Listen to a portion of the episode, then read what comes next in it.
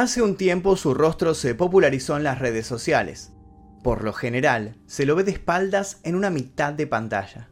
En la otra mitad, el usuario de turno finge estar insultándolo o burlándose de él. Entonces él se gira y ante su mirada, el otro se retracta de lo que dijo con miedo. Es un chiste simple pero efectivo, sobre todo porque el hombre que se gira tiene una expresión que ciertamente causa un efecto particular. Lentes de sol, ceño fruncido, labios apretados. Se nota que está enojado ayuda a que su actitud parezca más ruda el hecho de que su cara está repleta de tatuajes, cortes y cicatrices. El rostro, como decíamos, apareció en infinidad de videos de TikTok, sin ir más lejos, donde la gracia se repitió hasta el cansancio, de las formas más originales. En determinado momento, cuando ya empezó a aburrir, alguien se preguntó a quién pertenecía el rostro en cuestión. ¿Quién era el hombre que metía miedo en Internet? ¿Por qué lo habían filmado? ¿Se trataba de la escena de una película? Y si era así, ¿cuál era el nombre del actor? No hacen falta más que unos segundos de búsqueda para que uno pueda saciar su curiosidad. Haciendo las preguntas precisas en los lugares precisos de la web, uno puede llegar rápido a descubrir quién es ese al que todos temen. Lo primero que uno descubre es que no, no se trata del actor de una película. Es una persona que está en un juicio, está en un juicio porque esa persona es peligrosa. Según los que lo analizaron, se trata de hecho de alguien muy peligroso. Conozcamos la historia de este hombre. Un hombre que según dice tiene contactos con fuerzas del inframundo. Hoy vamos a adentrarnos en la historia de Nico Jenkins y el insaciable y terrible Dios Serpiente. Pero antes de comenzar los invito a tocar el botón de unirse aquí debajo para acceder a este video sin censura, sin publicidad y 24 horas antes que el resto, además de muchísimos videos que se encuentran en todo nuestro catálogo. Tocan aquí, eligen la membresía número 2 y luego se dirigen a la pestaña comunidad. Ahora sí, comencemos.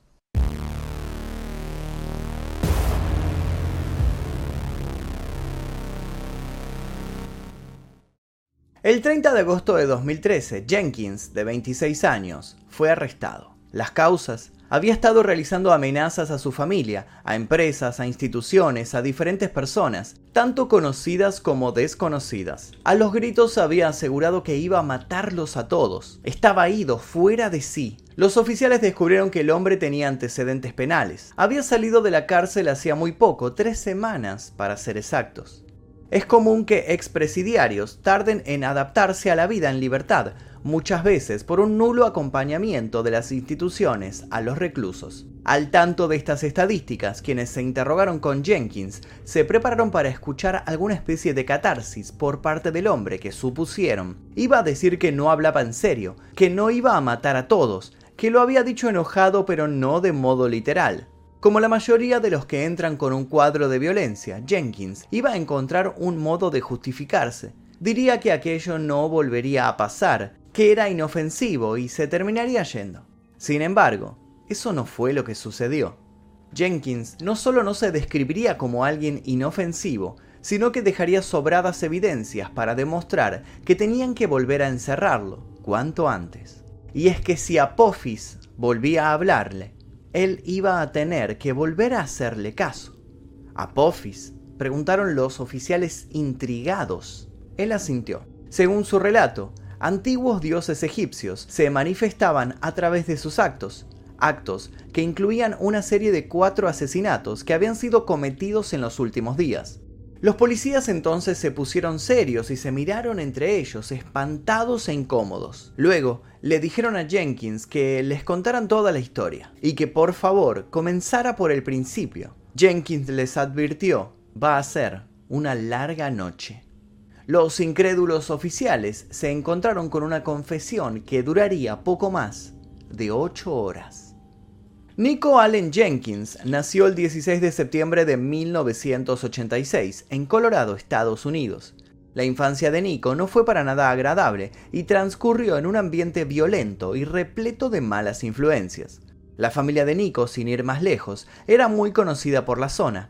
Hacía generaciones que el árbol genealógico de los Jenkins estaba poco menos que podrido. Entre sus ramas podían encontrarse todo tipo de delincuentes, hay registro de al menos 38 personas con vínculo sanguíneo a Nico que poseen antecedentes. A muy temprana edad, como es de imaginarse, Nico tuvo contacto con acciones criminales. Podía ver de primera mano sus progenitores y allegados planeando robos u otro tipo de actividades, por lo general de dudosa legalidad. Sufrió abusos físicos, psicológicos y la escena en la que creció no tardó en contaminarlo. No se sabe a ciencia cierta cuál fue su primer acto por fuera de la ley, pero sí llegó a rastrearse una curiosa y terrible anécdota. Con tan solo 7 años, había llevado un arma al colegio. Sus compañeritos lo habían visto y en primera instancia, lejos de asustarse, habían quedado fascinados por aquello que suponían era una réplica muy realista de un revólver como los que veían en películas y series. Por suerte, uno de esos pequeños consideró que el nivel de realismo del arma era tan alto que, por susto o pura envidia, había hablado con la docente a cargo. Con eso, quizás, había salvado unas cuantas vidas. El arma había sido incautada al pequeño Nico, que no llegó a dispararla, y aunque sus padres fueron citados, no le dieron mayor trascendencia al hecho, demostrando con eso el nulo acompañamiento que Nico tenía en su hogar. Los que dieron un poco más de importancia a lo sucedido y trataron de dialogar con el chico, se encontraron con que él tenía una razón muy convincente para hacer aquello. Una voz lo había obligado a hacerlo. Nadie lo tomó muy en serio. Los niños suelen estar rodeados de amigos imaginarios. ¿Por qué no podía tener uno Nico? Pero resultaba que el amigo imaginario de Nico no era un amigo imaginario de los convencionales. La adolescencia de Nico no fue mejor. Si bien dejó de llevar armas al colegio, era común encontrarlo en el patio del recreo protagonizando alguna pelea, por lo que empezó a ser habitué de centros de detención juveniles. Para los 13 años ya tenía un interesante prontuario y se jactaba de poder salirse con la suya gracias a cierta ayuda que le llegaba del más allá. Antes de que alguien pudiera averiguar más al respecto, esa supuesta buena racha se cortó. Con 15 años pidió a una mujer que le diera un aventón con su vehículo. La mujer se negó y Nico, sin dudarlo, había sacado una escopeta. Era el segundo vehículo que robaba armado y esta vez la policía no tardó en ponerle las manos encima. Un rápido juicio y leyes vigentes en ese momento permitieron condenarlo con 16 años a 21 años de prisión. Quienes lo querían tras las rejas se encargaron de remarcar que el comportamiento del joven daba indicios de una personalidad conflictiva que no presentaba intenciones de adaptarse a la vida social. Una vez en la cárcel, Nico Jenkins se mostró imperturbable y siguió mencionando a todo aquel que quisiera escuchar que tenía extrañas voces que lo acosaban, haciendo que sus ideas se sintieran confusas. Nadie le prestó mucha atención. Bueno, nadie excepto Chalonda, otra reclusa con la que Nico se terminaría casando en la prisión estatal.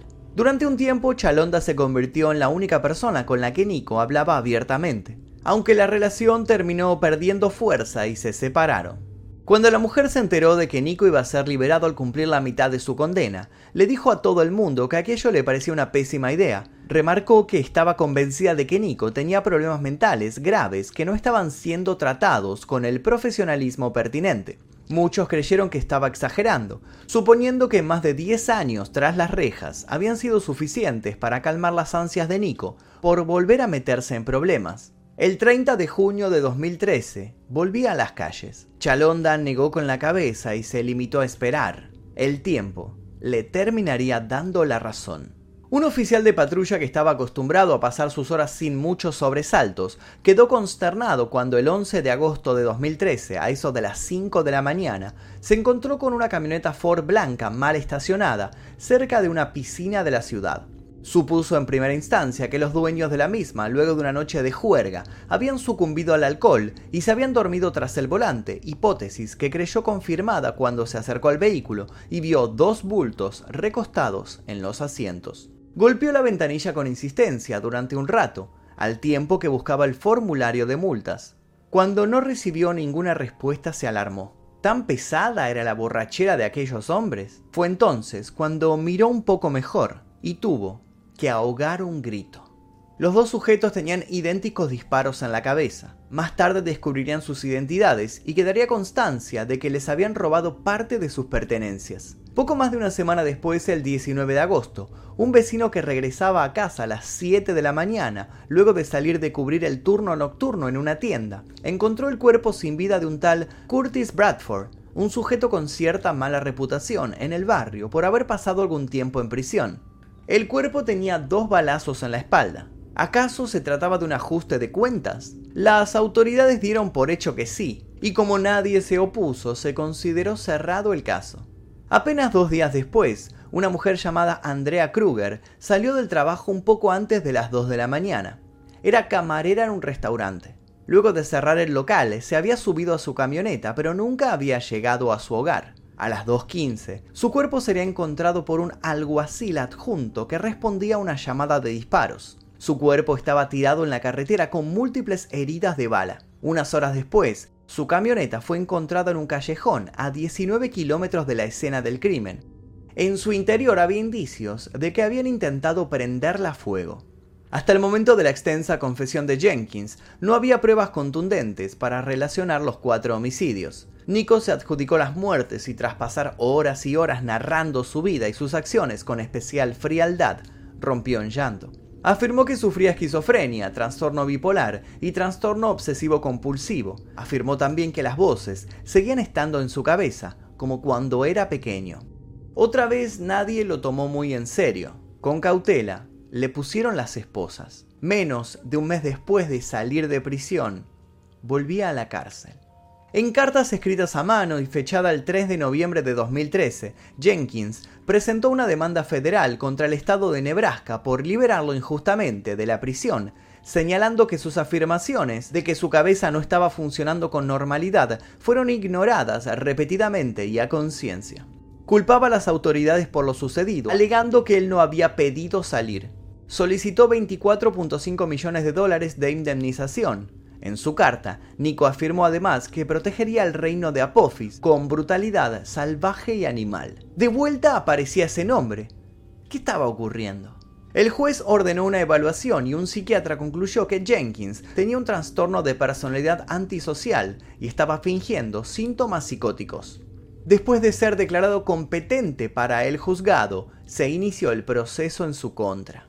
A petición suya, Jenkins se le permitió representarse a sí mismo en el juicio, bajo la dirección de abogados asesores. Durante el juicio habló en lenguas, aulló y rió, mientras los fiscales contaban los detalles de las muertes de sus víctimas.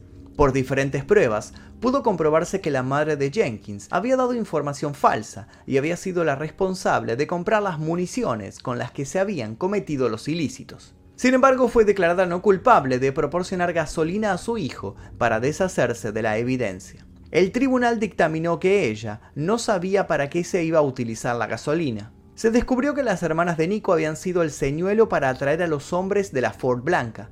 Ellas los habían llevado a esa parte de la ciudad bajo la promesa de un encuentro íntimo. Una vez en el lugar, Nico les había disparado. Una de las hermanas también había ayudado en el asesinato de Bradford, a quien Nico había conocido en prisión. Poco antes de ser acribillado, Bradford había subido a sus redes sociales una foto en la que posaba con Nico en señal de hermandad. Una hermandad que, como vimos, no duraría mucho. Por último, salió a la luz que Nico no había actuado solo en el asesinato de la camarera, su tío lo había ayudado en el robo. Sin embargo, como no fue quien apretó el gatillo, la sentencia del hombre finalmente se redujo a la mitad y fue liberado en 2020. Nico no correría la misma suerte, pero no nos adelantemos. Si bien gran parte de su familia estuvo involucrada en los crímenes, no fue Nico quien los incriminó, sino que una de las mencionadas hermanas, que decidió hablar a cambio de que redujeran su condena. Nico por su cuenta solo siguió mencionando una y otra vez a Apophis, es hora de que ahondemos en este siniestro personaje de la historia. Apophis era, en la mitología egipcia, la encarnación de las fuerzas maléficas y el caos. Se la representaba como una serpiente gigantesca, inmortal y poderosa, cuya función consistía en interrumpir el recorrido nocturno de la barca solar conducida por Ra. El deseo de Apophis era que un nuevo día no fuera posible y que el orden cósmico fuera irremediablemente alterado. En su lucha por aniquilar la subsistencia del mundo, Apophis empleaba varios métodos. Si bien nunca lograba su cometido, del mismo modo, nunca era del todo vencida. Solo era dañada o sometida, ya que de otro modo el ciclo solar no podría llevarse a cabo, y el mundo perecería. Y es que para los antiguos egipcios era necesario que existiese el concepto del mal para que el bien fuera posible. Los egipcios creían también que cuando el cielo se teñía de rojo, era a causa de las heridas provocadas a Apophis. Interpretaban a su vez que los eclipses eran obra suya. Jenkins se consideraba un soldado de esta deidad, y su fanatismo escaló tal nivel que, según afirmó, los tatuajes jeroglíficos en su rostro son en honor a ella. También intentó escribirse un 666 en el rostro, pero como lo hizo frente a un espejo, las cifras quedaron dadas vuelta. Con cuchillas de afeitar que alguien había entrado de contrabando, quiso hacerse una esvástica entre la ceja y la ceja, y el pináculo de la automutilación llegó cuando en 2015 se cortó el pene para tratar de que adquiriera una forma similar al de una serpiente. Tuvieron que intervenir de urgencia y se llevó de souvenir unos dolorosos 27 puntos. ¿Cómo y dónde escuchó Nico hablar de Apophis por primera vez? ¿Y por qué se obsesionó con este dios? Sigue siendo un completo misterio. Inicialmente Jenkins iba a ser sentenciado el 11 de agosto de 2014. La fecha se retrasó indefinidamente luego de una audiencia celebrada para determinar si era capaz de comprender el proceso de pena de muerte en su contra. El 29 de julio el juez Batallón ordenó que Jenkins fuera internado en el hospital psiquiátrico del Centro Regional Lincoln hasta que los médicos estuvieran satisfechos con su condición. Los funcionarios del centro regional se negaron a alojar a Jenkins debido a la falta de seguridad, pero los médicos acordaron tratarlo en una prisión de Lincoln. Finalmente Jenkins fue condenado a muerte por un panel de tres jueces en marzo de 2017. También fue condenado a 450 años de prisión por cargos de armas relacionados con los asesinatos. En abril de 2020 pidió presentar una apelación, pero la Corte Suprema no lo aceptó. Desde ese entonces, su caso empezó a quedar en el olvido, hasta que su rostro empezó a popularizarse en Internet, como ya vimos. Además, volvió a mencionárselo en los medios cuando se dio a conocer una inusual noticia. Una mujer de Texas de 46 años conoció a Jenkins mientras trabajaba como voluntaria en un grupo de defensa de reclusos sin fines de lucro. Si bien afirma que el hombre es muy manipulador, la mujer también sostiene que no es el monstruo que todos se esforzaron por mostrar. Es un enigma, tiene sentimientos, es muy sensible y muy inteligente, agregó. Según trascendió, pronto se celebrará una boda entre ambos. Los psiquiatras han argumentado que Jenkins sigue fingiendo sus síntomas psicóticos. Otros ponen en duda esta afirmación y señalan que no se han hecho estudios exhaustivos para concluir que los problemas mentales no fueran reales. Más allá de sus horribles actos y la condena que los mismos merecen, lo sucedido con este criminal puso en tela de juicio el trato que se le da a las enfermedades mentales en ciertos ámbitos y cómo esto tiene consecuencias directas en la posible reinserción o no del sujeto en cuestión. ¿Es Nico Jenkins víctima de un sistema penitenciario que no brinda ningún tipo de apoyo a personas que precisan ser atendidas de un modo particular? ¿Es verdad que pidió ayuda en más de una ocasión topándose siempre con la inacción de quienes debían velar por su bienestar? ¿Cuál es la realidad del asunto? ¿Esquizofrenia, actuación, un culto solitario? ¿Habrá algún cambio de trama en esta historia? ¿O será el pasillo de la muerte el destino final de este adorador de Apophis. Y hasta aquí el video del día de hoy, espero que les haya interesado la historia de Nico Jenkins. Díganme ustedes qué piensan sobre este caso, ¿está fingiendo o realmente tiene problemas mentales? ¿Realmente escucha a este dios egipcio que, le da, que les da órdenes? ¿O está fingiendo todo esto para escapar de la cárcel y que sea derivado a un centro psiquiátrico y que no le den la pena eh, de muerte finalmente? No lo sabemos, pero quiero saber su opinión al respecto con este caso y quiero agradecer a todos los miembros del clan Mephisto porque gracias a ellos es que podemos realizar estos videos que son continuamente desmonetizados y ocultados por YouTube en las recomendaciones. Les dejo un par de videos aquí para que sigan haciendo maratón. Sin nada más que decir, me despido. Mi nombre es Magnum Mephisto. Nos veremos seguramente en el próximo video. Adiós.